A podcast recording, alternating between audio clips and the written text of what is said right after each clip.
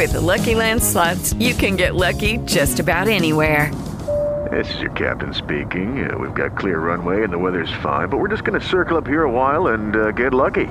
No, no, nothing like that. It's just these cash prizes add up quick. So I suggest you sit back, keep your tray table upright, and start getting lucky. Play for free at LuckyLandSlots.com. Are you feeling lucky? No purchase necessary. Void where prohibited by law. 18 plus terms and conditions apply. See website for details.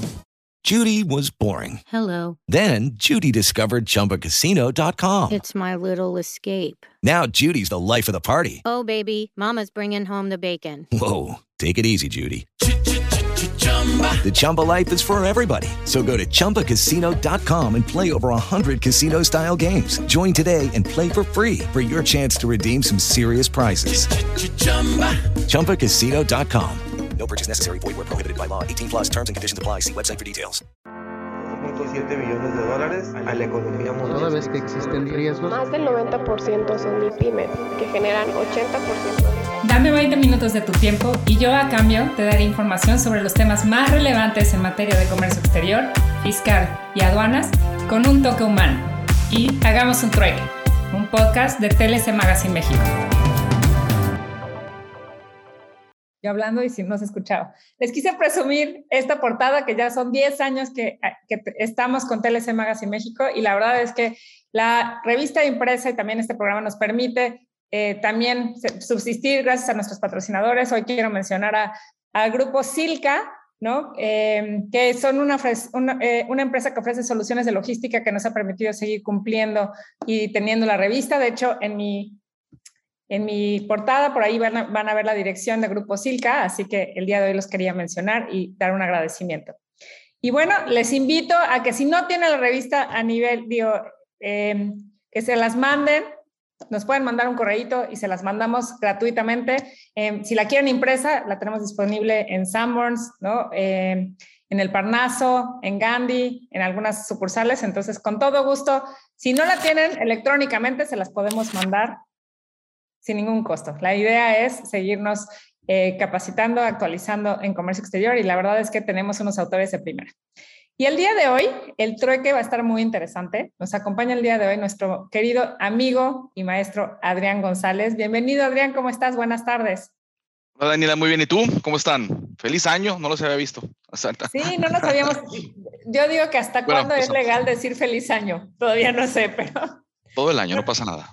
Me encanta, no nos hemos visto, así que todo el año, si no nos hemos visto, podemos decir feliz año. Y bueno, pues la verdad es que nos enteramos que la aduana americana estaba haciendo algunos cambios, así que ¿quién mejor que nos platique de este trueque, actualización de aduana americana, principales temas de 2022, que nuestro querido amigo, el maestro Adrián González? Así que bienvenido, Adrián, a hacer un trueque.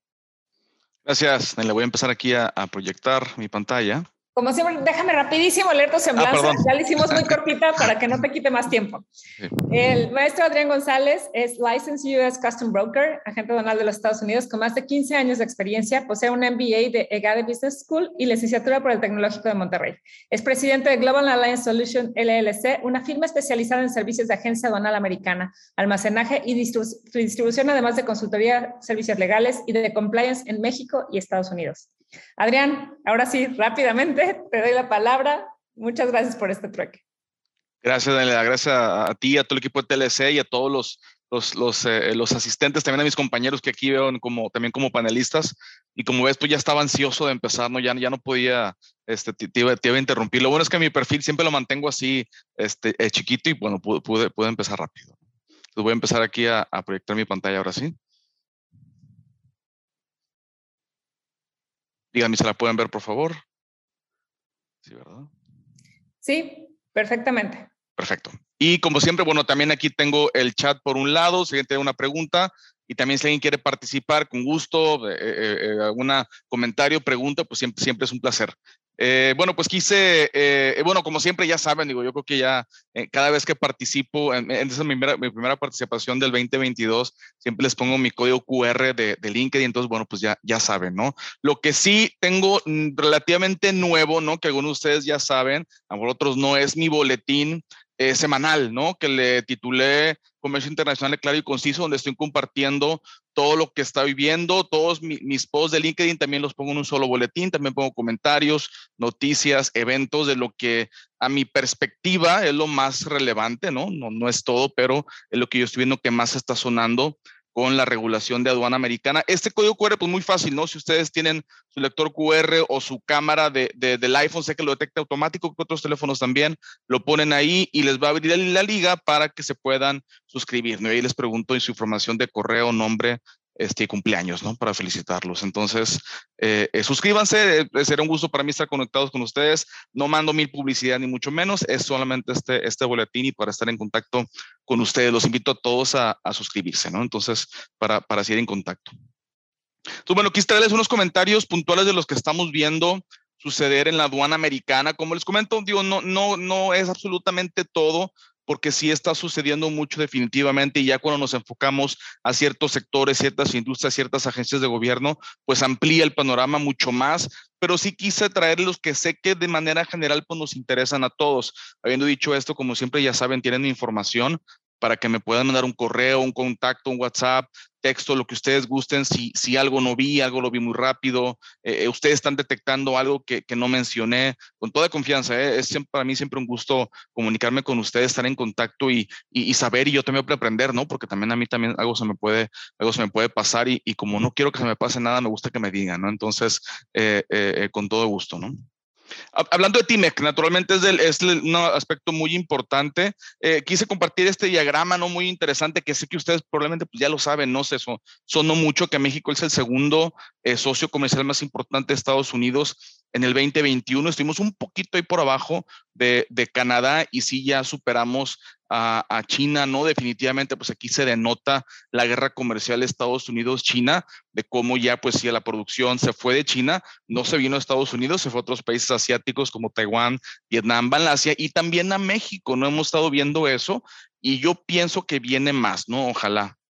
Eh, ese es un dato interesante, digo, para mí, eh, no sé qué opinan ustedes, al final lo podemos ver, digo, para mí por sí solo, digo, no, no significa tanto, ¿no? Pues sí, somos el segundo socio comercial, qué bueno, ¿no? Pero para mí lo más importante es seguir avanzando en valor, seguir en más valor agregado de la región, seguir desarrollando nuestras, capacidades y eso no importa que seamos el 1, 2 o 4 o 5, ¿no? Sino que sigamos avanzando, ¿no? Es como si dijera, pues yo, yo, hago, yo soy el que más hace entradas en todo el aredo, este, pierdo dinero, ¿verdad? No, todas me salen mal, pero soy el que más hace. Bueno, pues como que los números son así muy, muy, muy directos, ¿no? Pero, pero digo que también como que es buena noticia, definitivamente, y, interesante eh, eh, sin duda, ¿no? la importancia del comercio entre los países. Quise comentarle los principales temas que estamos escuchando en Estados Unidos, que seguramente ustedes pues también los conocen, también han escuchado. Y también, por supuesto, ¿no? Platicar un poquito los que se escuchan en México, que también trato de estar al pendiente y, lo que me, me apoyen, me, me, agreguen con mucho gusto. Eh, el Congreso americano está presionando, sigue presionando al USTR, Catherine Tai, por más acciones en torno al TIMEC. El, el, más sonado, yo creo que sin duda es la parte laboral, ¿no? Vimos cómo se desarrolló el año pasado las dos controversias laborales con la planta de Matamoros, con la planta de Gemen Silao. Fue un proceso muy, muy interesante ver, eh, como sabemos, eh, en la parte laboral, el capítulo laboral es un proceso prácticamente único en un tratado de libre comercio en el mundo, ¿no? Ese, ese, esa acción rápida, ¿no? Vimos cómo eh, antes podría ser, no, pues hubo un reclamo, no, pues espérate años a ver qué sucede. Y en la OMC, no, pues y a, ver si lo vivimos, ¿no? Y lo vemos, ¿no? Ahora con el TIMEC, no, es ya en días, estamos meses, más tarde ya estamos viendo el resultado, que yo creo que es interesante y, muy favorable, ¿no? Entonces, bueno, esa parte sigue siendo una presión del Congreso americano, la parte laboral. Estamos en la mira eh, eh, como industria, yo, eh, este cierto punto en industria maquiladora, otras industrias también, en la parte laboral con las reformas que requiere, digamos, el acuerdo del TIMEC. Va a ser muy interesante seguir viendo esta parte sin duda. También en la parte de agricultura, eh, controversias en la industria de la papa en México. Eh, entiendo que bueno, ahí está protegida, ¿no? Tiene, tiene poder político la papa en México, ustedes me dirán. Biotecnología, maíz transgénico, que también ha sido muy controversial, lo que hemos escuchado todo sin duda.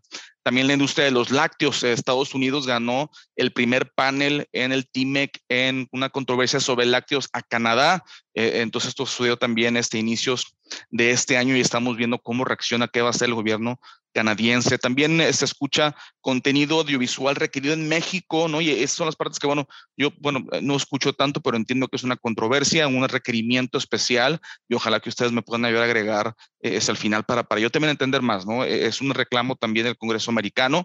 vida marina, ya vimos el inicio de las consultas sobre la vaquita marina, por ejemplo, ¿no? Entonces, eso también, pues ya estamos viendo los resultados que esta nota la vi a lo mejor, bueno, hace algunas semanas y pues ya estamos viendo los resultados de qué está pasando con esa parte. También la parte del medio ambiente, pues sin duda es algo, es algo importante. Eh, nosotros que estamos en la industria, a lo mejor no, no la vemos tan de lleno, tan de frente, pero pues es, es sin duda importante, ¿no? También en la relación de los países y pues por supuesto eh, el medio ambiente, de cuidarlo donde vivimos. Eh, la parte energético, yo creo que ustedes me van a decir más de esta parte, ¿no? Es una parte muy, muy controversial. Obviamente el Congreso americano tiene los ojos puestos en, en, en, este, en México, ¿no? Como sabemos, hay mucho, una mucha potencia en la industria energética en los Estados Unidos. Eh, Estados Unidos es de los primeros generadores de hidrocarburos en el mundo, entonces pues ya se imaginarán, ¿no? No, no, no, no se van a dejar, por así decirlo, y, y vamos a ir viendo cómo se desarrolla esa parte. También la parte de telecomunicaciones, hay algunas quejas. Y finalmente, bueno, se dice que COFEPRIS está infringiendo requerimientos en el tratado de expedición de permisos, eh, tiempos este, alargados, problemas de ese tipo de productos regulados por COFEPRIS. Eso, por supuesto, hablando de la importación hacia México. Entonces, bueno, pues seguimos escuchando esta parte que me parece muy, muy, interesante. Vamos a seguir viendo esto eh, eh, sin duda. hasta el momento, bueno, creo que las controversias se han desarrollado favorablemente. Los países se han puesto de acuerdo, no quedó importante. No queremos que el comercio se detenga. Y bueno, también, sin duda, no podemos olvidar eh, la controversia por las reglas de la, de la industria automotriz eh, que está levantando México. Eso también va a ser muy importante ver cómo, cómo se desarrolla. Y por supuesto, los posibles eh, subsidios en automóviles eléctricos que está planteando el gobierno de los Estados Unidos. Les puedo adelantar que la ley que planteaba estos subsidios que beneficiarían solo a vehículos producidos en los Estados Unidos, vehículos eléctricos producidos en Estados Unidos, que reclamó ampliamente Canadá, México y prácticamente el resto del mundo, ¿no? Por ser una violación de tratados y tiene también de, de, reglamentos de la, de la, de la OMC. Eh, está suspendida la ley, o sea, no se han puesto de acuerdo en, el Congreso. Entonces, bueno, pues está la controversia, pero el Congreso no se pone de acuerdo y, y, es posible que ni siquiera pase, se están todavía poniendo de acuerdo en esta inversión, si es que acaso pasa la ley que también cubre esos subsidios que, que, que les comento que también es una parte muy importante. Y es lo que estamos viendo en la parte de TIMEC. Si puedo tener algunos otros comentarios con TIMEC, eh, yo creo que, bueno, digo, no, no, está, eh, eh, no está de más eh, eh, comentar la importancia del proceso TIMEC. Ya estamos viendo, ahora sí, a nivel de cancha, ¿no? a nivel de industria, lo que vemos nosotros de cruces diarios, la aduana americana está revisando la correcta declaración de elegibilidad TIMEC en importaciones a Estados Unidos. Muy importante entender esa parte. Y, me gusta mucho una película que se llama Training Day y sé que se ha dicho esta frase en otras películas, ¿no? Es que la frase decía, no es lo que sabes, es lo que puedes comprobar. Entonces, siempre ese es mi mensaje cuando hablamos de temas con aduana mexicana y americana ¿no? Es tanto la declaración, pero todo el soporte para la declaración que estás haciendo. Entonces, pues muy importante, nuestro bill de materiales tenerlo bien armado, bien validado, bien completo, ¿no? Sabemos que la base de un análisis de TIMEC es un buen bill de materiales. Ya que lo tenemos, hasta se puede automatizar el proceso de elegibilidad. Como sabemos, hay sistemas muy buenos que automatizan el proceso de eh, eh, preferencia, de elegibilidad, de calificación, por así decirlo. Eh, y hay que tenerlo, ¿no? Y sobre todo también vincular esta parte, eh, porque bueno, la aduana lo está checando, ¿no? La aduana americana definitivamente.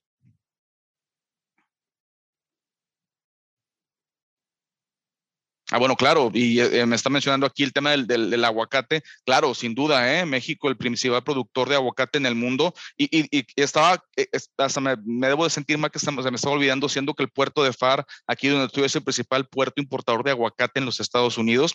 Y México es el principal exportador de aguacate a los Estados Unidos. Entonces, aquí el aguacate eh, predomina, ¿no? Mucho en la región donde estoy. Entonces, también es un tema nuevo que estamos viendo y ojalá que se pongan de acuerdo, ¿no? Me, eh, se me hizo padre ver eh, rápido las, las teorías, ¿no? De que, bueno, pues es presión política aquí y allá, se pone padre rápido, ¿no? Estamos en un tiempo donde ya las cosas siempre tenemos que encontrarle mil lados y no que no las tenga, ¿no? Porque pues sí, sí puede ser, eh, pero bueno, pues también vemos que la situación de seguridad en Michoacán es un tema largo, muy conocido y que todos sabemos que tiene la oportunidad. Entonces, bueno, y, y, no descarto que tengamos otros temas y otros intereses este, de por medio. Eh, me gustó este diagrama también, eh, eh, que lo vi del empleo de maquiladoras este, en México. Muy interesante, ¿no? Ciudad Juárez, mis amigos de Ciudad Juárez llevan ahí el primer lugar. Bueno, si lo podemos decir como primer lugar, pero sí tienen la mayor cantidad de empleo. Después Tijuana, Monterrey, Reynosa, ¿no? Aquí también en la frontera Reynosa, Saltillo, Chihuahua, Guadalajara, Matamoros, San Luis, Querétaro. Y bueno, y ahí me dijeron, oye, ¿dónde quedó Ramos Arispe? ¿Dónde quedó el otro? Bueno, pues ahí supongo que aquí Bloomberg dijo, pues ya, ya, ya más abajo ya, ya no los pongo, ¿no? Pero bueno, me pareció interesante ver la importancia de, la industria maquiladora en empleo del país y de nuestras ciudades, sin duda. Gracias, Fernando, por recordarme del tema del aguacate, ¿no? Que sin duda muy, muy importante también. Algunas recomendaciones ya más de la parte operativa, ¿no? El retorno de producto. Esto tuvimos un eh, trueque hablando solamente de este tema. Eh, creo que es importante. ¿Y por qué lo toqué en ese tiempo? ¿Por qué lo toco otra vez? Pues porque, bueno, vimos un periodo donde la aduana americana eh, se puso a, algo estricta con estas declaraciones, retornos, artículos exportados desde Estados Unidos y devueltos a los Estados Unidos, donde el importador declara que no paga impuestos por utilizar este mecanismo. Entonces, como no hay un pago de impuestos, eh, ahí la aduana americana dice, bueno, compruébame correctamente por qué no me estás pagando impuestos sobre esta importación. Entonces, muy importante también tenerlo bien, bien cubierto. Esto cubre producto nacional, es decir, producto fabricado en Estados Unidos que se exporta a México u otro país del mundo también y que se retorna. En esta parte me enfoco cuando eh, eh, no tiene ninguna eh, transformación, ningún avance en valor muy importante que estemos conscientes de esa parte. Si tenemos un avance en valor, también tenemos otras provisiones, pero ya más específicas, que también las podemos ver con gusto, pero esta parte que estamos hablando ahorita habla específicamente solo de producto que no ha sido avanzado en valor, sin, sin alteraciones ni nada, ¿no? Entonces va y regresa, ¿no? Esta provisión aplica a producto americano y también una, un cambio también reciente en el 2016 fue que se agregó que también producto extranjero pudiera entrar dentro de esta provisión, que fue algo definitivamente muy benéfico. Pero entendiendo que ese producto extranjero se importa a Estados Unidos, paga impuestos, cumple requisitos, se exporta a México, digo por ver, por ver nuestro ejemplo, pero puede ser otro cualquier país del mundo, y se retorna sin ninguna alteración o modificación. Se puede retornar dentro de tres años y no tenemos que pagar impuestos otra vez. Entonces, ese es el mensaje y eso es lo que aplica en esta parte, ¿no? Si en el producto lo eh, movimos en Estados Unidos por cualquier esquema de diferimiento de aranceles, una transportación inbound, un foreign trade o cualquier otro esquema donde no pagamos impuestos sobre ese producto, lo movemos a México y lo retornamos, no podemos utilizar este mecanismo. ¿Por qué? Porque pues, no hemos pagado impuestos. No es solamente para no pagar doble, por así decirlo. O también si nos pasamos de tres años después de la exportación del producto, ¿no? Si por alguna razón llega a permanecer este producto en México por más de tres años, ya no podemos utilizar este esquema. Podemos importarlo, pero pagando, cumpliendo, pagando impuestos, aunque fuerza otra vez, ¿no? Si es que eh, eh, eh, paga, impuestos otra vez. Entonces, es muy importante también este mecanismo. ok, round two. Name something that's not boring. Laundry? Oh, a book club. Computer solitaire, huh? Ah, oh, sorry, we were looking for Chumba Casino. That's right. ChumbaCasino.com has over 100 casino style games. Join today and play for free for your chance to redeem some serious prizes. ChumbaCasino.com. No purchase necessary. Full prohibited by law. 18 plus terms and conditions apply. See website for details. Hello, it is Ryan, and I was on a flight the other day playing one of my favorite social spin slot games on ChumbaCasino.com. I looked over the person sitting next to me, and you know what they were doing? They were also playing Chumba Casino. Coincidence? I think not. Everybody's loving having fun with it. Chumba Casino is home to hundreds of casino-style games that you can play for free anytime, anywhere even at 30,000 feet. So sign up now at ChumbaCasino.com to claim your free welcome bonus. That's ChumbaCasino.com and live the Chumba life. No purchase necessary. VGW. Void were prohibited by law. See terms and conditions. 18 plus. Fue interesante ver este caso porque hubo un poquito ahí de, controversia con los US Customs Brokers, eh, porque la aduana estaba diciendo al US Customs Broker, hey, ¿por qué tú no viste que estuviera bien declarado este mecanismo? ¿Por qué tú no viste esto y lo otro? Y los brokers como que medio nos, nos sacamos de onda porque mayormente, como sabemos, en Estados Unidos el importador es el último responsable ante los ojos de la aduana americana. Entonces, la, la aduana así como que reconoció, por el mismo tiempo dijo, broker, tú tienes que comprobarme que estás informando y asesorando correctamente tu importador de sus responsabilidades. ¿Ok? Sí, no es tu responsabilidad como tal si tu importador decide utilizar un mecanismo, pero quiero que me muestres cómo tú lo estás asesorando correctamente. Entonces nos pone una, un tema ahí también a considerar que, bueno, yo en lo personal estoy de acuerdo, ¿no? Estamos para eso. Si no, si no asesoramos, entonces, ¿para qué existimos, no? Prácticamente los brokers, bueno, pues para tramitar entradas, bueno, puede ser, ¿no? Pero pues debemos ir un poco más allá, pero pues sí también ahí la, la aduana nos pone un poquito más de presión a US Customs Brokers y de manera general vemos que, que con lo que viene también nos pone un poquito más de presión la aduana americana a brokers y nos pide que, que si bien no somos responsables, eh, eh, que sí pues eh, participemos más, asesoremos eh, mejor a clientes, ¿no? Y también se escucha por ahí importadores que están demandando a sus US Customs Brokers porque no los asesoran correctamente en sección 301, en sección 232, en, en eh, temas de antidumping. Entonces, pues sí vemos como brokers tienen más presión por ese lado. Bueno, digo, es un tema que también eh, quería ahí comentarles, ¿no? también interesante que estamos viendo ¿Por qué? Pues porque todos los cambios que estamos viendo también en la parte de aduana americana, mayor presión con aranceles. Antes, pues no había mucho que pagar o no, no había tanto que pagar de, de aranceles impuestos. 2018 llega el señor Trump y también vemos un alza en aplicación de casos antidumping, sección 301, 232, 201, muchas secciones. Entonces, bueno, vemos también esa presión ahora que estamos hablando de más dinero que se empieza a pagar la aduana americana. Viene más presión, más control, ¿no? Se siente, se siente eh, natural.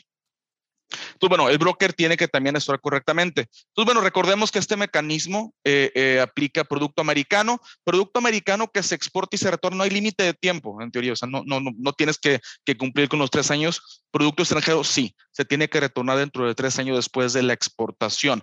Bienes valorados en más de 2.500 dólares, es decir, bienes de menor 2.500 dólares, pues no, no habría problema en sí, pero mayor de 2.500 dólares eh, sí viene más presión de la aduana americana y se requieren declaraciones, una declaración del remitente extranjero o del shipper extranjero que dice que está retornando el producto sin avanzar en valor y una declaración del importador donde dice que eh, eh, conforme a lo que él sabe, que el shipper sí está mandando una declaración correcta y que efectivamente el producto no se avanzó en valor.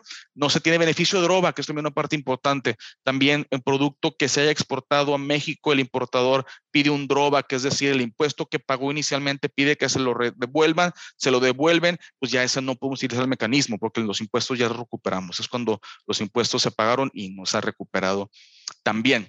Y también otro comentario importante cuando hablamos de 9801 es que requerimientos de otras agencias de gobierno aplican, ¿no? Entonces, muy importante. Y de repente nos llevamos sorpresas de que, oye, pues retórname este químico. Oye, pues le aplica EPA, le aplica esto y el otro. No, pues dame, dame la información. Ah, caray, pues yo importador no, no, no sé. O sea, no, yo, yo no importo químicos, ¿verdad? Ese es un retorno. Entonces, ahí también nos podemos saturar un poco. Mi recomendación es también que estemos viendo un retorno de producto que no estamos acostumbrados a mover, preguntar a nuestro broker, oye, ¿qué requisitos tengo ante esta importación? Anticiparnos, ¿no? Antes de que el camión esté en la fila, ¿no? De preferencia, para evitar cualquier tema. Entonces, bueno, tan importante esta parte tenemos que tener, como les comentaba, no es lo que sabemos, es lo que podemos comprobar. Al pedir un mecanismo en el cual no estamos pagando impuestos, debemos tener las pruebas que justifiquen su uso, ¿no? Principalmente tenemos que justificar la importación a Estados Unidos, debemos poder justificarla si es producto extranjero. Tengo mi 7501, aquí pagué, ¿no? Eh, ¿Cuándo exporté? Bueno, pues exporté, aquí está mi eh, pedimento mexicano, aquí está mi declaración de EI, mi, eh, con el sistema IES, mi, mi shipper también que le dicen, le decimos coloquialmente y con eso aduana te puedo comprobar que efectivamente, mira, pues pagué, exporté dentro de este, tres, eh, eh, tres años y lo retorno dentro, de tres años, perdón, o si es un producto americano, pues también debíamos ya irnos con eh, nuestras facturas de nuestro proveedor doméstico, alguna declaración de nuestro proveedor doméstico americano donde dice, sí, yo lo fabriqué aquí en, en Missouri, este producto que está en cuestión de esta entrada de retorno, ¿no? También yo creo que es, es definitivamente importante. Entonces, bueno, eh, quería comentarles esta parte y finalmente la aduana también puede pedir mayor información si lo ve necesario, ¿no? Y aquí también ha sucedido que se pide el mecanismo y la aduana americana dice, quiero mayores pruebas. Dices que es producto americano, perfecto, tengo tus declaraciones, pero yo no veo el producto, no dice Estados Unidos por ningún lado, quiero que me hagas alguna declaración del fabricante de este producto donde dice que efectivamente es americano. Entonces, que lo ideal, buenas, mejores prácticas es anticiparnos, ya tenerlo en la mano, ya tenerlo justificado por si la aduana nos llega a preguntar en esta parte. Si alguien tiene alguna pregunta, comentario, pues aquí veo el chat y también con gusto, eh, ahorita o al final también eh, eh, lo platicamos. Otro tema importante también es los cambios que vienen para nosotros los US Customs Brokers. Vienen varios cambios, ¿no? Definitivamente, bueno, como bien sabemos, en Estados Unidos el broker no tiene esa, es la misma responsabilidad que en México. Realmente pues, no somos responsables solidarios, pero aún así vemos que la aduana americana nos pide más, ¿no? E, esa es mi, mi percepción, a lo mejor muy personal, donde la aduana americana como que se ve que nos quiere pedir más, ¿no? Eh, broker, métete más, hazte más responsable, ayúdame más, ¿no? En cierta forma. Lo que sí ya viene definitivamente es un requerimiento de educación continua eh, tengo solamente un slide porque a lo mejor dices, bueno, ya, pues yo no soy broker, pero bueno, me, pareció interesante platicarles, ¿no? Nosotros los brokers eh, eh, anteriormente, hasta que entre esta, esta nueva regla, nos hacíamos brokers y pues ya, ¿no? Si no hacíamos nada mal, si no nos metíamos en problemas, realmente siempre tenemos nuestra licencia, este, ingresábamos un reporte cada tres años pero podíamos poner, hago esto y ya, o sea, no, no era ninguna prueba de conocimiento ni, ni, nada.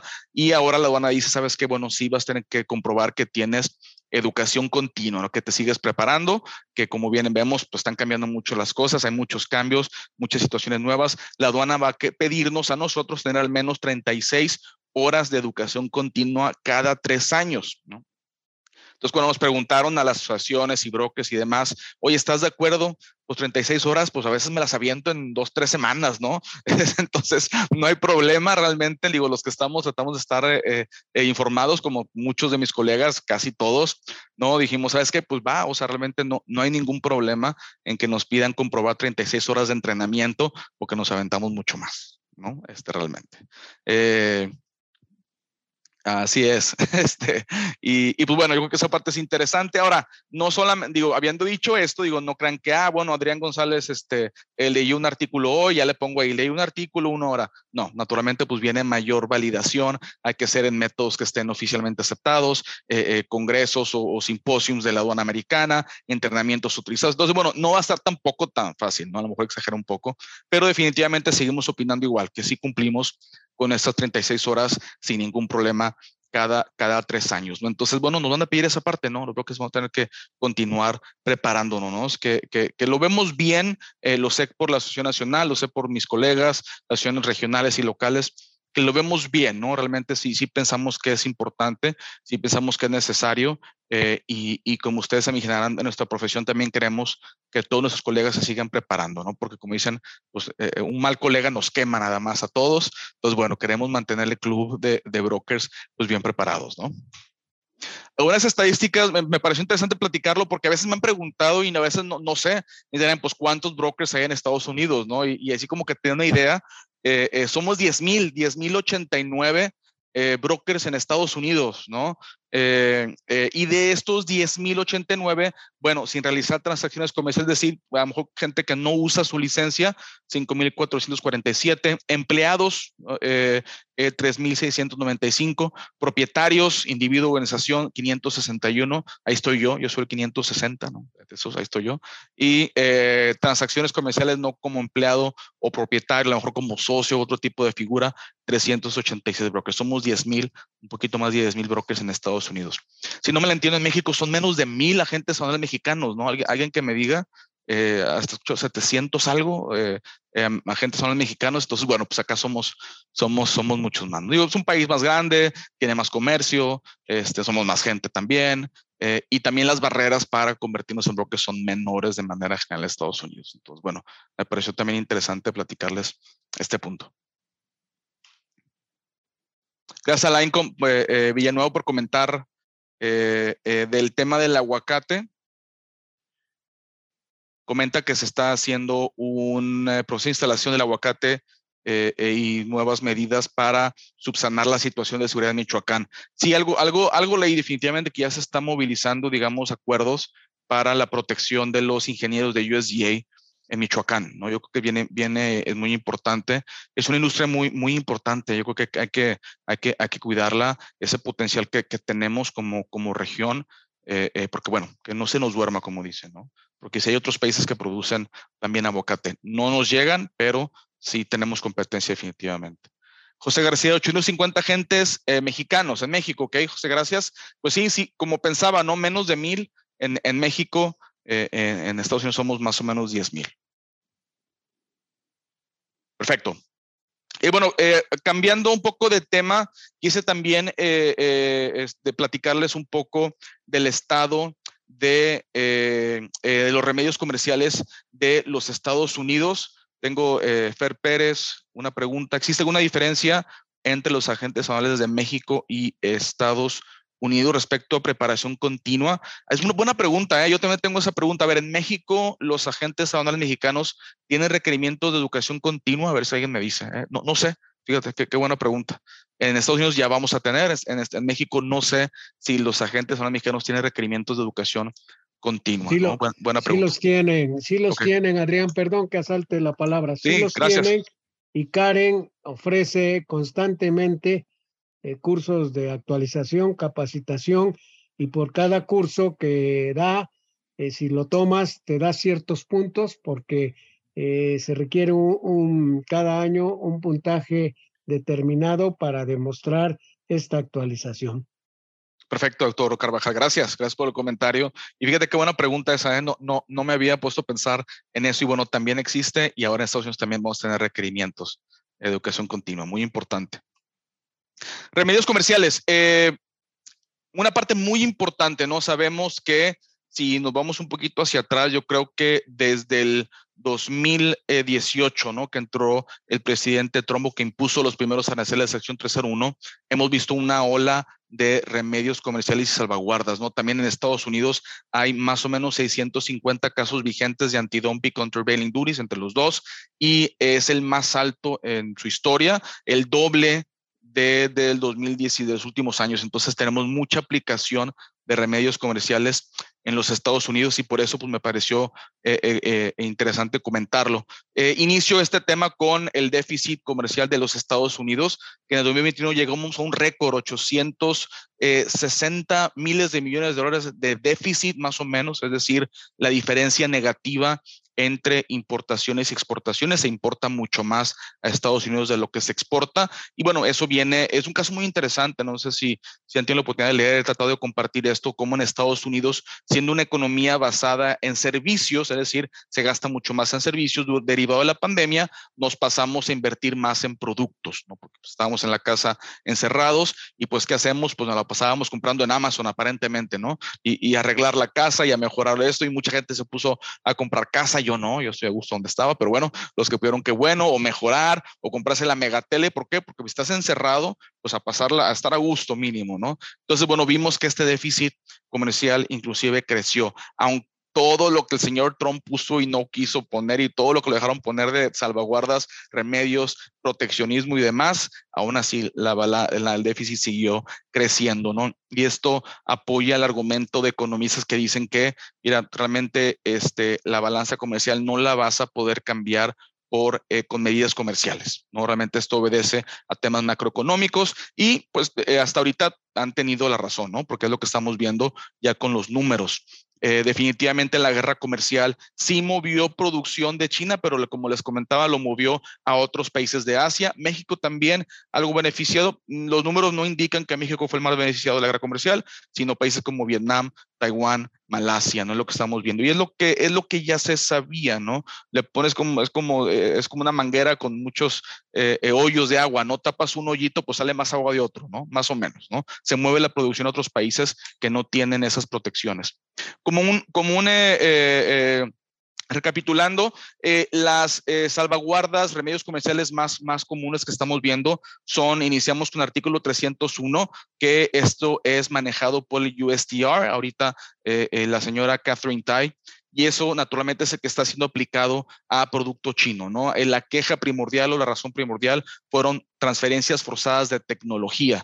E, ese fue el argumento principal para la imposición de, sección 301 en producto chino eh, y vamos a seguir platicando de esta parte, ¿no? También tenemos la aplicación del artículo 201, el también lo llamado sección 201, ¿no? También llamado la, la cláusula de escape, ¿no? Donde la válvula de escape, donde esto no tenemos que argumentar bajo esta regulación que hubo una práctica comercial desleal, sino que hay una amenaza a la industria nacional por la alza repentina de importaciones, ¿no? Y todos los países tienen una, ley similar. Eh, en esta fue el, fundamento que se utilizó para la aplicación de paneles solares, de, medidas en paneles solares y lavadoras. También las que supervisa el Departamento de Comercio, la de sección 232, que estas son, mm, estamos viendo más enfocadas en acero y aluminio. Y finalmente las que probablemente eran las, las clásicas, ¿no? Las que antes eran las que predominaban son medidas de anti-dumping, countervailing, medidas de dumping y de cuota compensatoria, ¿no? Que también las maneja el Departamento de Comercio. ¿no? Vamos a ir platicando un poquito de cada una. Esas son las que más nos enfocamos, no son las únicas, pero las que más vemos, ¿no? Y muy importante como importadores o como, como participantes del comercio exterior eh, estar conscientes de ellas. Este diagrama ya lo he puesto antes, eh, eh, lo preparó CH Robinson y bueno, como debe ser, dejo el crédito a quien crédito merece, ¿no? Yo no, lo hice, pero lo estoy utilizando y dejando la marca, eh, porque me gustó mucho, ¿no? Vemos aquí cómo fue la evolución de la aplicación de aranceles de sección 301, que siguen vigentes, O sea, ya, ya no, a lo mejor no se escucha tanto el día a día, pero siguen vigentes, siguen aplicables aranceles de sección 301 a producto chino. Muy importante que sigamos muy al pendiente de esta parte. Hay ahorita una demanda de importadores que reclaman que la aplicación de las listas 3 y 4A no fue conforme a ley. Entonces, hay un tema ahí de controversia, ¿no? Si ustedes participan en esa parte y tienen, están siendo impactados con aranceles de la sección 301 lista 3 o 4A, sepan que hay una demanda, ¿no? Y muchos abogados realmente eh, dicen, oye, súbanse al carrito, ¿no? Porque demandó, empezó una empresa y se empezaron a subir todos y ya están todos arriba y están este, retando la aplicación de la lista 3 y 4A. Entonces, podemos ver un revés ahí. Eh, será muy interesante verlo. Pero siguen siendo eh, eh, aplicadas, ¿no? Entonces, debemos estar al pendiente. Dentro del acuerdo, no sé si, bueno, si vemos aquí el final, en enero 15, ¿no? Que vemos una reducción aquí del 15% de la lista 4A a 7.5. Bueno, esta reducción se dio porque hubo el llamado acuerdo fase 1 de Estados Unidos con China, ¿no? Entonces, ese acuerdo se dio que, entre otras cosas, comprometía a China a comprar más producto americano y también a otras reformas y otros temas también importantes. Bueno, esas compras se debían dar dentro del 2020 y 2021, que ya terminamos, ¿no? Ya estamos en el 2022. Y pues me gustó mucho este análisis de, del el Peterson Institute, porque bueno, eh, eh, Charles Baum se llama el, el, el, economista, él siguió toda esta parte muy de cerca, ¿no? Trato de leerlo porque es muy interesante lo que, lo que comenta y siempre llevó el análisis de, bueno, cómo van las compras, ¿no? Y siempre fueron atrasadas y resulta, bueno, eh, que a final del 2021 China no cumplió con las compras adicionales, que de hecho, sobre el parámetro inicial de compras que ya hacía, se comprometió China a comprar 200 miles de millones de dólares más de, producto dividido en varias industrias y de esos 200 miles de millones adicionales no compró nada. Este, no, compró nada más, eh, eh, nos quedamos igual y obviamente, naturalmente, el argumento de China es la pandemia, por supuesto, pero bueno, pues hay mucha presión en Estados Unidos. ¿Por qué vas a hacer Estados Unidos? No, realmente, como vimos, el acuerdo en sí pues, no tuvo ningún efecto, no, no, no, bueno, al menos no en esta parte de las compras. Y Estados Unidos reporta que no se ve una iniciativa de China por remediar la situación de alguna forma. Entonces, se reporta eh, mucha frustración de parte de funcionarios del gobierno americano. Eh, se está replanteando qué se va a hacer o qué no se va a hacer. Eh, y también, bueno, pues vamos a ver qué sucede eh, con esta parte, ¿no? Entonces, lo que sí les puedo decir es que las medidas no, no se van, ¿no? Definitivamente no se van. La guerra comercial Estados Unidos-China no, no se va a acabar. Realmente no, no, no vemos un fin pronto a esto y por lo, por lo tanto, pues debemos de estar más, más pegados con esta parte que es muy importante. Entonces, bueno, como les comentaba, ¿no? yendo ya concluyendo esta parte, eh, se mantiene aranceles de sección 301. Eh, en octubre del 2021, el US Chair Catherine Tai dijo que se restablecía el proceso para exclusiones, pero se restablecieron exclusiones solamente para sectores o productos relacionados con la pandemia y después solamente se abrió para productos anteriormente que tenían una, una, una exclusión eh, eh, y fue muy limitada. Las exclusiones vencieron en 2020, había un proceso de exclusiones sobre los aranceles de sección 301 que se dieron, algunos eh, se vencieron en 2020, ¿no? Increíble, y no se han restablecido. Entonces hay mucha presión de la iniciativa privada y mucha presión del Congreso al USDR para que reabra los procesos de exclusiones, para que empresas puedan pedir exclusiones de pago de sección 301 a producto chino. Hay mucha presión, entonces realmente esto para mí es un sí o sí, o va a venir, se va a restablecer el proceso de exclusiones y, vamos a ver, bueno, cómo, cómo, cómo llegan estas solicitudes que van a estar en los miles seguramente. Entonces vamos a ver esta parte también, muy, muy, verla, verla que va a ser interesante verla. Estados Unidos, bueno, se, eh, el plan de Catherine es continuar eh, las negociaciones con China en parte de sus subsidios, propiedad intelectual, influencia del Estado en la economía, pero sigue, sigue la tensión, o sea, sigue la tensión, eh, em, se avanza un poco, se retrocede, entonces no, no, no se ha visto realmente que es el, la opinión de analistas que la relación de Estados Unidos-China está en su peor momento desde siempre, entonces em, entonces, bueno, seguimos viendo este tema importante, ¿no? Hay que estar, hay que estar al pendiente. Así es, Leandro, coincido, ¿no? Mientras no hay exclusiones, van a seguir más proyectos en México. Y, voy a hablar de una regla propuesta eh, eh, que si se da la regla, también me parece que va a ser una, eh, gran competitividad para México. Y te lo vamos a platicar también. Sigue también, bueno, la, la, la, intención de Estados Unidos de colaborar con China para la pandemia del COVID-19, la recuperación, por supuesto, también con, digamos, los problemas que vemos geopolíticos a nivel mundial, Irán, eh, eh, Corea del Norte, ¿no? Toda esa parte que, bueno, ahora también le podemos sumar eh, Rusia, ¿no? También es una parte importante que, que deben colaborar. Taiwán, ¿no? Vemos las tensiones con Taiwán, ahí todavía siguen, vamos a ver cómo, cómo se desarrolla. Y bueno, acuerdo fase 1, ¿no? Ya vimos, no cumplió China, vamos a ver qué sucede, ¿no? ¿Qué va, qué va a decir Estados Unidos? ¿Qué va a decir el gobierno? ¿Qué, qué van a declarar? Pues va a ser muy importante verlo, ¿no? Y la realidad es que están entre la espalda y la pared, porque si desechan el acuerdo y lo dejan a un lado, pues se va a ver como una debilidad. Por otro lado, no hay apoyo para aumentar medidas o más aranceles, eh, al menos no en la iniciativa privada, no de las multinacionales. Entonces, vamos a ver qué hace el Estados Unidos. Va a ser muy interesante ver cómo reacciona.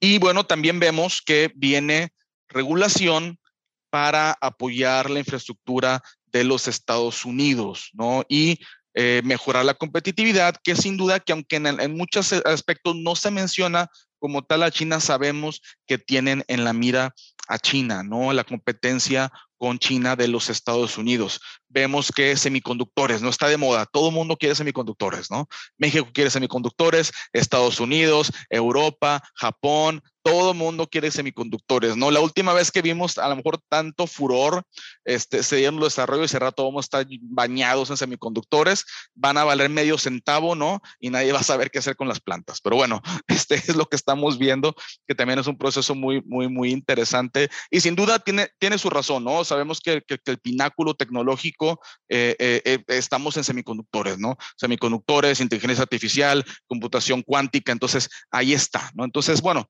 sí tiene su razón, aunque bueno, estamos viendo cómo están aventando dinero eh, todas las regiones. Estados Unidos plantea apoyos de 50 mil millones de dólares más o menos. Europa dice, pues yo también. ¿Y cuánto? Pues más o menos como los Estados Unidos, ¿no? Así lo están diciendo. Japón ya tiene su proyecto también. China, sin duda, ya lo estaban haciendo, lo seguirán haciendo.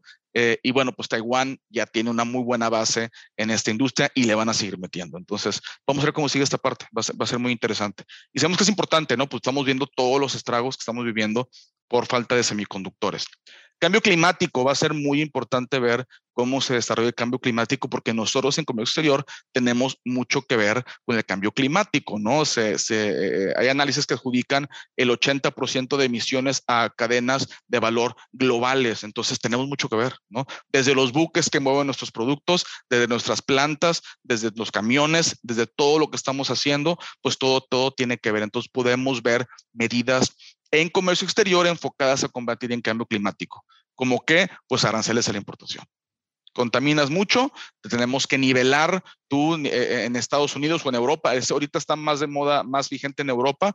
Hay, eh, eh, se tiene que pagar, ¿no? Por la emisión de carbono. Entonces la importación, pues también, ¿no? Porque si no, la importación no paga por la emisión de carbono y la producción nacional sí paga por la emisión de carbono, entonces está en desigualdad y, y desnivelado el campo para la producción nacional. Entonces hay que nivelar. Es el argumento principal. Entonces, ¿cómo lo hacemos? Pues vamos a ver qué sucede. Entonces, no descontemos que estemos a rato viendo manejos y aplicación de aranceles este, eh, eh, por emisión de carbono, ¿no? Le falta, ¿eh? digo, no, no va a ser este año ni el siguiente, pero sí, sí vamos a, a, estar viendo esa parte sin duda, ¿no? Vamos a empezar con industrias altamente contaminantes, acero, cemento, químicos, fertilizantes, ese tipo de productos, sin duda se plantea que va a ser los primeros en ver, ¿no? Y hay que estar observando los demás naturalmente. Remedios comerciales y salvaguardas. Estados Unidos es de los países que más utilizan los remedios comerciales y salvaguardas y vienen leyes para facilitar más su aplicación. Entonces, estamos al pendiente. Vamos a seguir hablando de esto seguramente eh, eh, por, por También tenemos nuestro programa GSP, que es el programa unilateral de preferencia de los Estados Unidos enfocado en países en desarrollo. Este también venció, ya está vencido en 2020, me parece, y no se ha renovado, no es un apoyo a países en desarrollo. ¿No? Entonces, este, eso también se va a, se está pidiendo que se, que se, eh, eh, que se establezca nuevamente. Y el Miscellaneous Tariff Bill, ¿no? Que me preguntaba Adrián, ¿cuál es el equivalente de regla octava en Estados Unidos? Probablemente no hay uno igual, pero probablemente el, Miscellaneous Tariff Bill es el equivalente a la regla octava, ¿no? El Miscellaneous Tariff Bill es un programa donde producto que no es fabricado en Estados Unidos, no hay disponibilidad en Estados Unidos, se puede pedir que eh, eh, se reduzca o se elimine aranceles en este producto. Ese Miscellaneous Tariff Bill también está expirado, también se está planteando que se vuelva a, este, a replantear.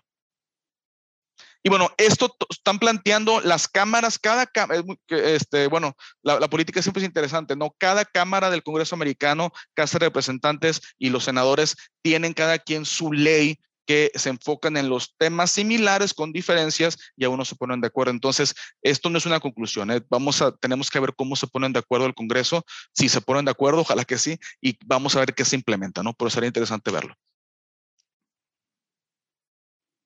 Sección 201, paneles solares. Eh, bienes, continúa la protección en paneles solares. 2018, recordemos que esto es una protección que se da cuando, eh, aunque no, no, no, tenemos que, que, comprobar una práctica comercial desleal. Por eso mismo, como, igual en, todo el mundo, tiene que ser temporal y tiene que ser eh, eh, focalizada, ¿no? se inició en 2018 y vencía, vencía, este año 2022 y el presidente Biden dijo, la voy a continuar. Entonces, bueno, pues continuamos viendo ahí, digamos, los, los, este, cómo doblamos ahí las reglas, ¿no? Como nos gusta a veces acá en Estados Unidos con, con lo que debemos de hacer. Bueno, pero sigue la protección en paneles solares. No sé si, platiquen alguien por, por favor, si alguien ha visto algún proyecto de fabricación de paneles solares o están involucrados en importación o exportación de paneles solares. Sería muy interesante para mí saberlo. Eh, pero viene esa parte, eh, vienen cupos. También vemos la proliferación de utilización. En Estados Unidos llamamos cuoras. El equivalente en México me parece el término es cupo. Por favor, corríjanme, estoy equivocado. Yo le digo, esa es cuota. No es lo mismo, ¿verdad? Cuota, cupo. En Estados Unidos le llamamos cuoras. Entonces, bueno, es decir, limitaciones cuantitativas a la importación de un producto, ¿no? Para, para toda esta Gracias, Alex. Sí, así es. Es, es lo mismo, ¿no? Entonces, eh, vemos mucho uso de cupos, ¿no? Este, cuotas, que eh, su manejo es complicado. Entonces, bueno, eh, vemos todavía complejidad en la operación. y también aplicación de cuotas en paneles solares. No, les vamos a ver esa presentación. Entonces, bueno, les dejo esta información. Eh, Antidoping Countervailing eh, vemos la aplicación continua de Antidoping Countervailing Duties, eh, dumping y cuotas compensatorias. Estados Unidos es de los países que más la aplican y se la aplican mayormente a China, ¿no? Adivinaron. Entonces, bueno, muy importante. Sabemos los, los, los, sospechosos usuales, the usual suspects, eh, en esta parte muy importante también estar enfocados en esta parte. ¿Y por qué, por qué platico de estos temas? y me puede decir alguien, bueno, Adrián, pues tú platicas de China eh, y yo no estoy en China, ¿no? Bueno, tiene importancia, ¿eh? Porque eh, recordemos que las aplicaciones de remedios salvaguardas aplican a país de origen, no país de exportación. E inclusive, si ustedes tienen producción que involucra insumo chino, tenemos que estar seguros que no nos apliquen los remedios y salvaguardas, ¿no? Y es un tema que he tratado de transmitir, aquí hablamos ya de determinación correcta de país de origen, transformación sustancial, bueno, todo eso sigue siendo muy, muy, muy relevante. No, no nomás nos enfoquemos en nuestro producto terminado, sino enfoquémonos en nuestros insumos, de dónde vienen nuestros insumos, ¿Tiene algún remedio comercial los insumos que utilizamos en producción de una mercancía que va a Estados Unidos? Si la respuesta es sí, hay que estar conscientes y seguros que no tenemos aplicación de un remedio comercial o salvaguarda impuesta por los Estados Unidos. Muy importante. Entonces, bueno, en Estados Unidos también estamos viendo mayor aplicación de la ley EAPA, que fue eh, iniciada en el 2000 15, eh, entonces no es nueva, ¿no? Pero la escuchamos cada vez más, ¿no? Y aquí es donde empresas, importadores, inclusive competidores, pueden denunciar casos donde se presuma que otro importador está evadiendo la aplicación de eh, cuotas antidumping con Indures. Y se da, bueno, escuchamos seguido, donde tal empresa está viendo que su competencia va para arriba y lo van a la tienda y pues está bien barato, ¿no? Entonces, ¿cómo le estarán haciendo, no? Y luego mandan investigadores a las plantas y se dan cuenta que, pues bueno, la planta en Malasia no hay nadie, ¿no? Casi, nomás como cambian etiquetas y dicen aduana americana, por favor, cheque este caso porque me parece que mi competidor está haciendo un transborde ilegal de mercancías para evadir requerimientos de cuotas, pagos de antidumping con Tubelinduri. Esto es muy importante también esta parte. Las violaciones más comunes son, como se puede imaginar, falsear el país de origen, falsear la clasificación arancelaria, son las violaciones más comunes de, en, casos antidumping. Muy importante, ¿no? Y están las evasiones, eh, digamos, eh, eh, eh, en fraude, ¿no? Donde son con pleno conocimiento, pero también existen las cuales, donde, los cuales no es con pleno conocimiento, donde le doy algún proceso agregado, una, agrego valor, pero no es valor suficiente para cambiar país de origen y yo aún así digo que cambia el país de origen del insumo, eh, pensemos chino en este caso. Entonces, muy importante esta parte también.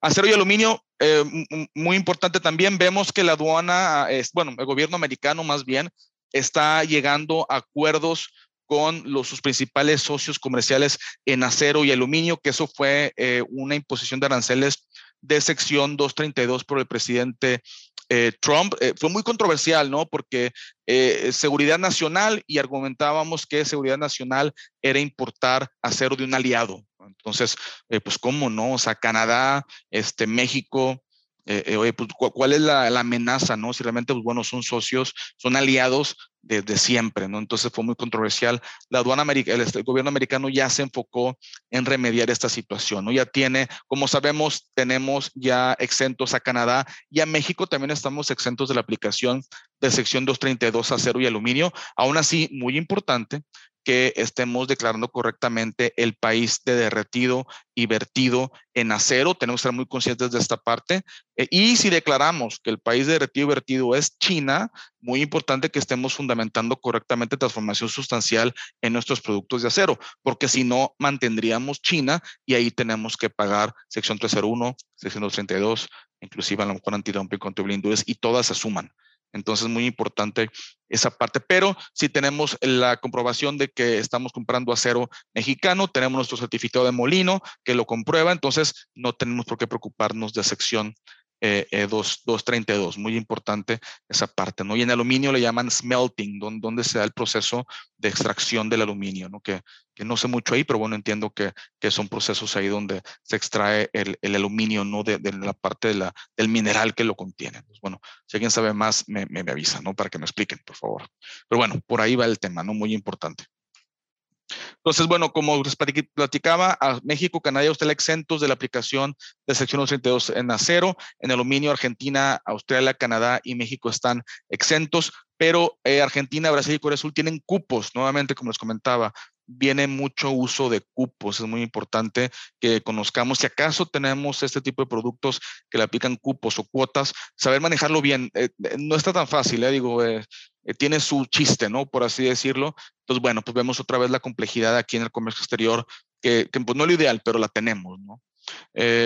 También se están dando negociaciones con el Reino Unido para quitarle los aranceles de sección 232. Ya hay acuerdos con la Unión Europea y con Japón, con la Unión Europea en acero aluminio y con Japón solamente en acero. Y los acuerdos con la Unión Europea y Japón están basados en cupos, como les comentaba. Entonces, bueno, seguimos viendo ese comercio manejado donde hay, hay cupos. Eh, y también, bueno, muy interesante que en el acuerdo con la Unión Europea y Japón hay una cláusula de derretido y vertido, donde el acero solamente entra dentro de los cupos si es derretido y vertido en la región de la Unión Europea o de Japón. Entonces, ahí lo que se quiere es sacar acero chino de la jugada, aunque se le el valor que se le dé, el valor que sea.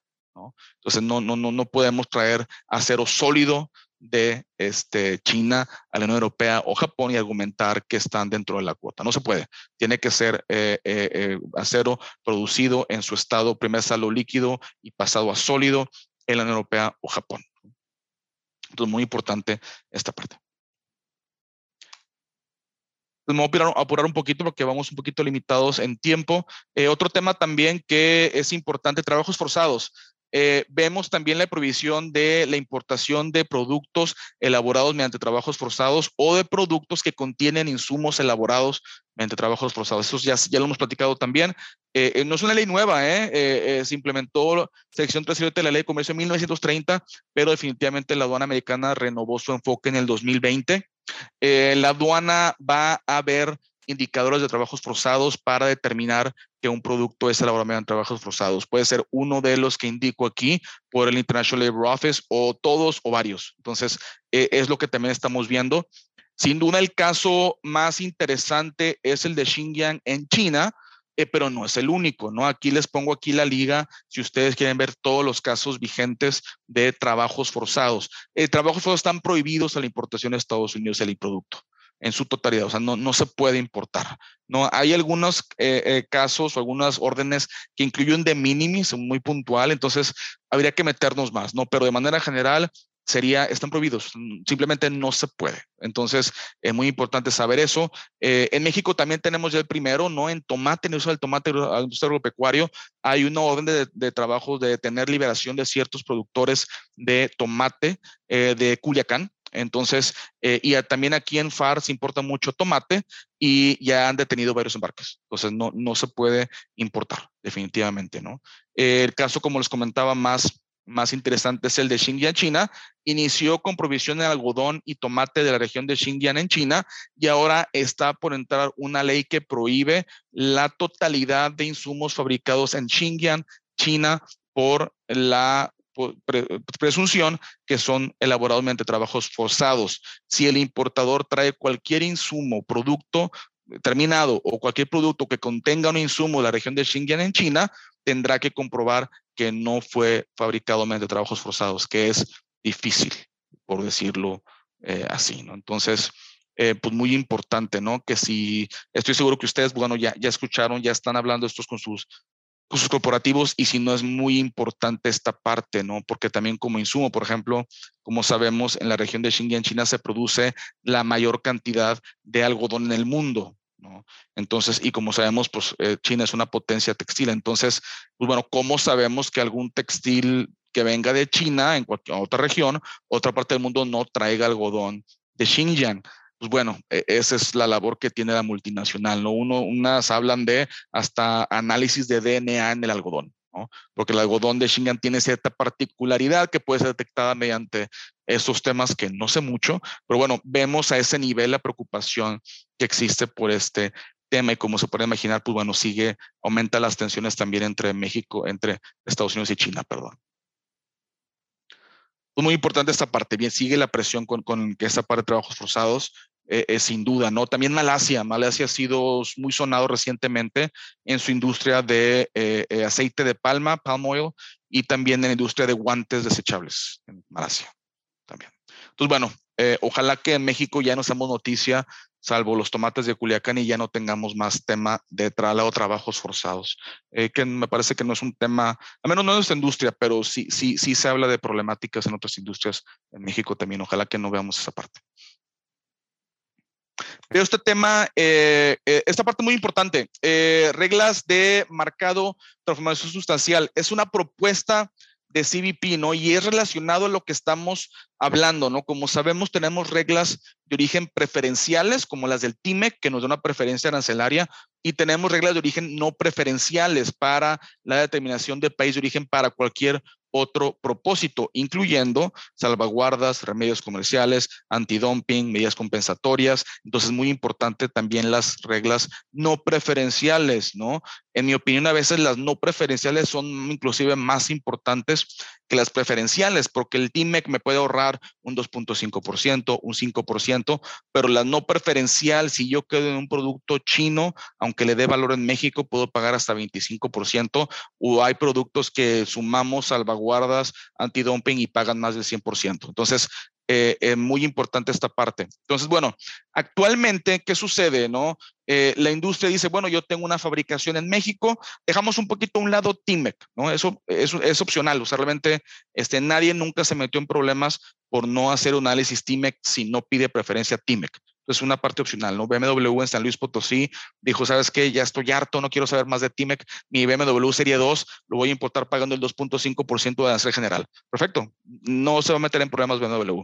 lo que sí tiene que hacer BMW y todos es hacer nuestro análisis de reglas no preferenciales para la determinación de país de origen para cualquier otro propósito. Ahí, ahí sí lo tenemos que hacer, ¿no?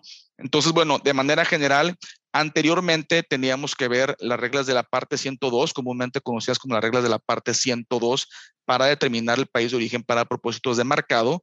Y también la aduana americana argumentó que en la presencia de remedios comerciales como sección 301, 232, 201, inclusive también antidumping, también eso, aunque recae en el Departamento de Comercio, pero también es importante, es transformación sustancial, que es un análisis subjetivo que el producto, el insumo tiene que tener un cambio en carácter, nombre o uso subjetivo. También lo he tocado en varios eh, eh, temas.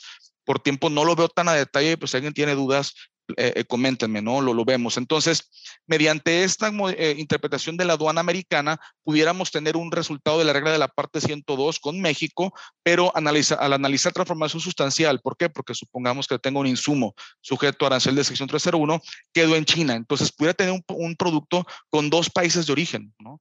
uno para propósitos de marcado y otro para propósitos de aplicación de salvaguardas. Entonces, qué confuso, ¿no? Entonces, sí trajo muchos problemas esta parte hizo muchos abogados ricos, supongo, ¿no? Porque era un aspecto subjetivo que teníamos que entrar a rulings, a dictámenes de aduana americana y analizar, ¿no?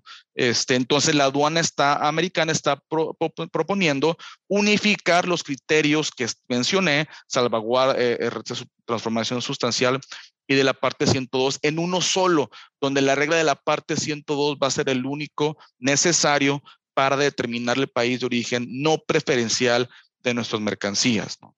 Entonces, esto aplicaría solamente para Canadá y México. El resto del mundo sigue bajo el estándar de transformación sustancial. Qué interesante, ¿no? De manera general, digo, a menos de que tengamos algo en un tratado ahí que, me saque de, del esquema. Y en México tenemos esta parte. Eres de la parte 102 son basadas en salto arancelario, lo cual daría mucha más certidumbre al proceso. No puedo dejar de decir lo que en mi opinión la competitividad que nos daría que pase esta regla, ¿no? Donde tengamos reglas de la parte 102 y que al cumplir me olvide de sección 301, nos va a llover chamba, ¿eh? O sea, en mi opinión. Entonces, eso eh, se supone que este mes entra la regla, ¿no? Ya sido el periodo de comentarios y todo, ya pasó, eh, eh, conforme al proceso en, en la parte americana.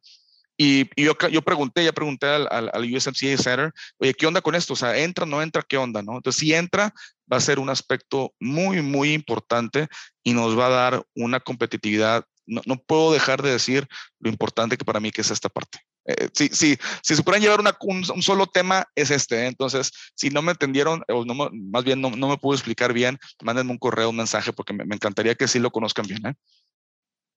Pues bueno, aquí también le dejo la presentación y, este, eh, y ya nos evitaríamos lo que les comento, tener dos países para propósitos preferenciales, eh, uno para marcado y otro para fines aduaneros no preferenciales, entendiendo que una parte muy importante es que el TIMEC, el análisis TIMEC solamente me da un resultado de preferencia sí o no. No me da un resultado de país de origen desde la perspectiva de la aduana americana. Muy importante que tengamos eso en claro, ¿eh? porque es muy, muy, muy importante.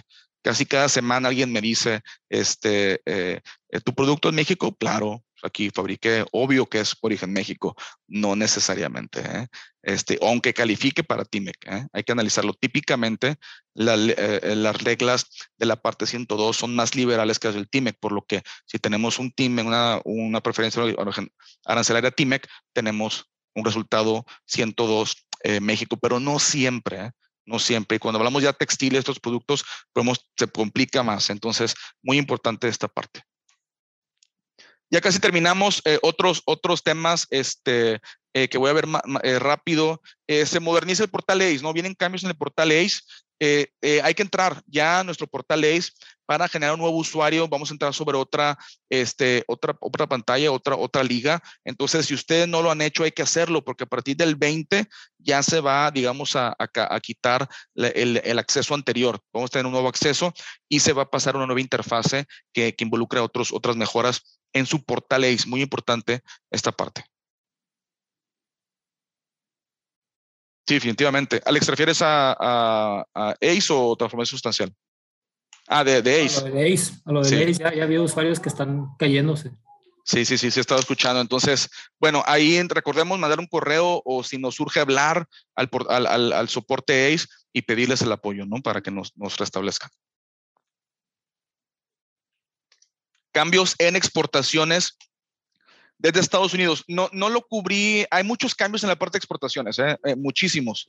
Eh, típicamente estamos involucrando Medio Oriente, China, Rusia, este, Siria. Entonces, no lo cubrí porque me parece que no, no vemos tanto.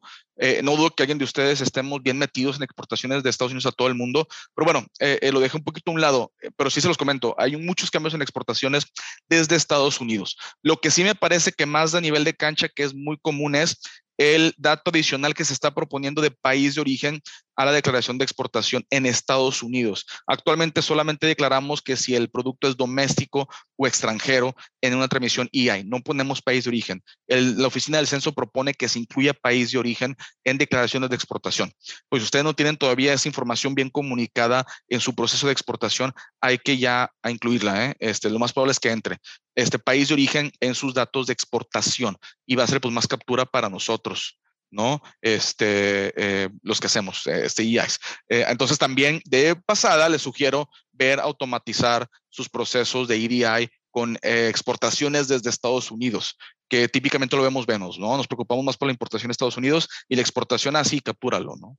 Entonces, vale la pena, vale la pena. Y también también viene una validación adicional con el código ECCN, ¿no? Que declaramos a la exportación. Si es que le aplica a nuestros productos. Si nuestro producto está en la lista de ECCNs, hay que declararlo y ver la lista o el, country chart que le llaman para ver si le aplica alguna licencia a nuestro producto, ¿no? Eso también, este, Sí, Alex, definitivamente estoy de acuerdo. Es muy complejo esta parte. No, no, no, quiero trivializarlo porque sí, sí es muy, muy complejo y viene más, ¿no? Si ustedes tienen algún proceso complejo de exportación a otros países del mundo, sobre todo los que tenemos conflicto, ¿no? Bueno, me incluyo en Estados Unidos, es muy importante que nos preocupemos por temas de exportaciones. ¿eh? Y finalmente, eh, Global Business Identifier también se viene probablemente la implementación del cambio de, Global Business Identifier, que sería una alternativa al famoso MID. Ustedes están familiarizados con el MID. El MID es una codificación que se hace de la planta productiva y del, de quien factura la mercancía y se tiene que declarar dependiendo la, de la entrada. Eso eh, a veces eh, trae problemas, ¿no? Porque no se hace bien o, se duplican o este, eh, hay, plantas que he visto que tienen varios MIDs cuando no debería, temas de ese tipo. Entonces la aduana americana pudiera hacer un cambio y pudiera recurrir a uno de estos tres, el, el, identificador, el identificador de identidad legal de 20 dígitos, el llamado LEI, el DONS, que es el más común, el DONS por, por Duns Bradstreet, número DONS, y también eh, el número de ubicación global de 13 dígitos llamados GLN. Yo les voy a ser bien sincero, cuando yo vi esto dije, ¿qué es LEI? Pero le puse en internet LEI y me salió, ¿no? Entonces, también el DONS ya lo conocía, es más común, y el GLN también como que, a ver, me tuve que recordar, ¿no? Entonces, lo que les recomiendo a todos ustedes es ya generarlos para sus plantas productivas, para todas sus identificaciones que involucren un MID, ya tenerlos listos por si la aduana decide eh, proponer la implementación de alguno de estos tipos de identificación nuevo para plantas productivas o alternativas al MID. Entonces también se los, se los pongo aquí en la mesa. Finalizando, eh, bueno, también otros que eh, las fianzas ahora van a ser 100% electrónicos. Viene este cambio, todavía no, no, lo, no, lo, no, lo, no es definitivo. Eh, no creo que nos pegue, ¿no? Porque estamos acostumbrados en la industria a tener nuestras fianzas electrónicas, pero al rato va a ser todo electrónico. Eh, también nuestros brokers cambian distritos, tenemos un permiso de distrito y un permiso nacional, vamos a pasar a tener solamente un permiso nacional y también más temas y verificaciones para nosotros brokers a nuestros clientes importadores, mayor verificación y vienen también más cambios en la parte de, de US Customs Brokers como educación continua y otras más. Entonces, bueno, eh, me pasó un poquito, eh, pero es todo lo que tengo. Daniela, gracias. Como quiera, bueno, digo, yo no, yo no tengo prisa, no en ningún lado. Este, recibo preguntas, comentario eh, con, con, con, con, mucho, con mucho gusto. Pues muchísimas gracias, Adrián. En verdad te agradecemos muchísimo esta capacitación y bueno, te invitaremos más seguido porque hay muchos temas que necesitamos tener más profundidad. Y bueno, también a todos, muchas gracias por su interés, muchas gracias por estar aquí haciendo un trueque y de parte de todo el equipo de TLC Magazine México llegamos a un trueque. Te queremos dar para tu colección este reconocimiento virtual que dice TLC Magazine México, llegamos a un trueque. Otorga el presente reconocimiento al maestro Adrián González por hacer un trueque en la plática virtual con el tema Actualización aduana americana, principales temas 2022, el día 16 de febrero del 2022. Muchísimas gracias, en verdad, por este trueque. Siempre los conservo con mucho cariño, Daniela. Muchas gracias eh, por la invitación. Y gracias a todos ustedes. Hemos llegado al final del trueque de hoy. Muchas gracias por acompañarnos. Esto fue Hagamos un trueque vía Zoom un evento de TLC Magazine México. Si te gustó esta plática, no olvides compartir cada evento con tus contactos, para que así continuemos esparciendo conocimiento y nos mantengamos actualizados. Encuentra todas nuestras pláticas a través de nuestra plataforma de educación en línea ingresando a www.tlcmagazinemexico.com.mx en la sección de cursos, donde podrás verlas nuevamente sin costo. Si estás interesado en algún tema específico, envíanos un mensaje a través de las redes sociales de TLC Magazine México y buscaremos un experto que pueda aclarar tus dudas. Esto fue Hagamos un trueque.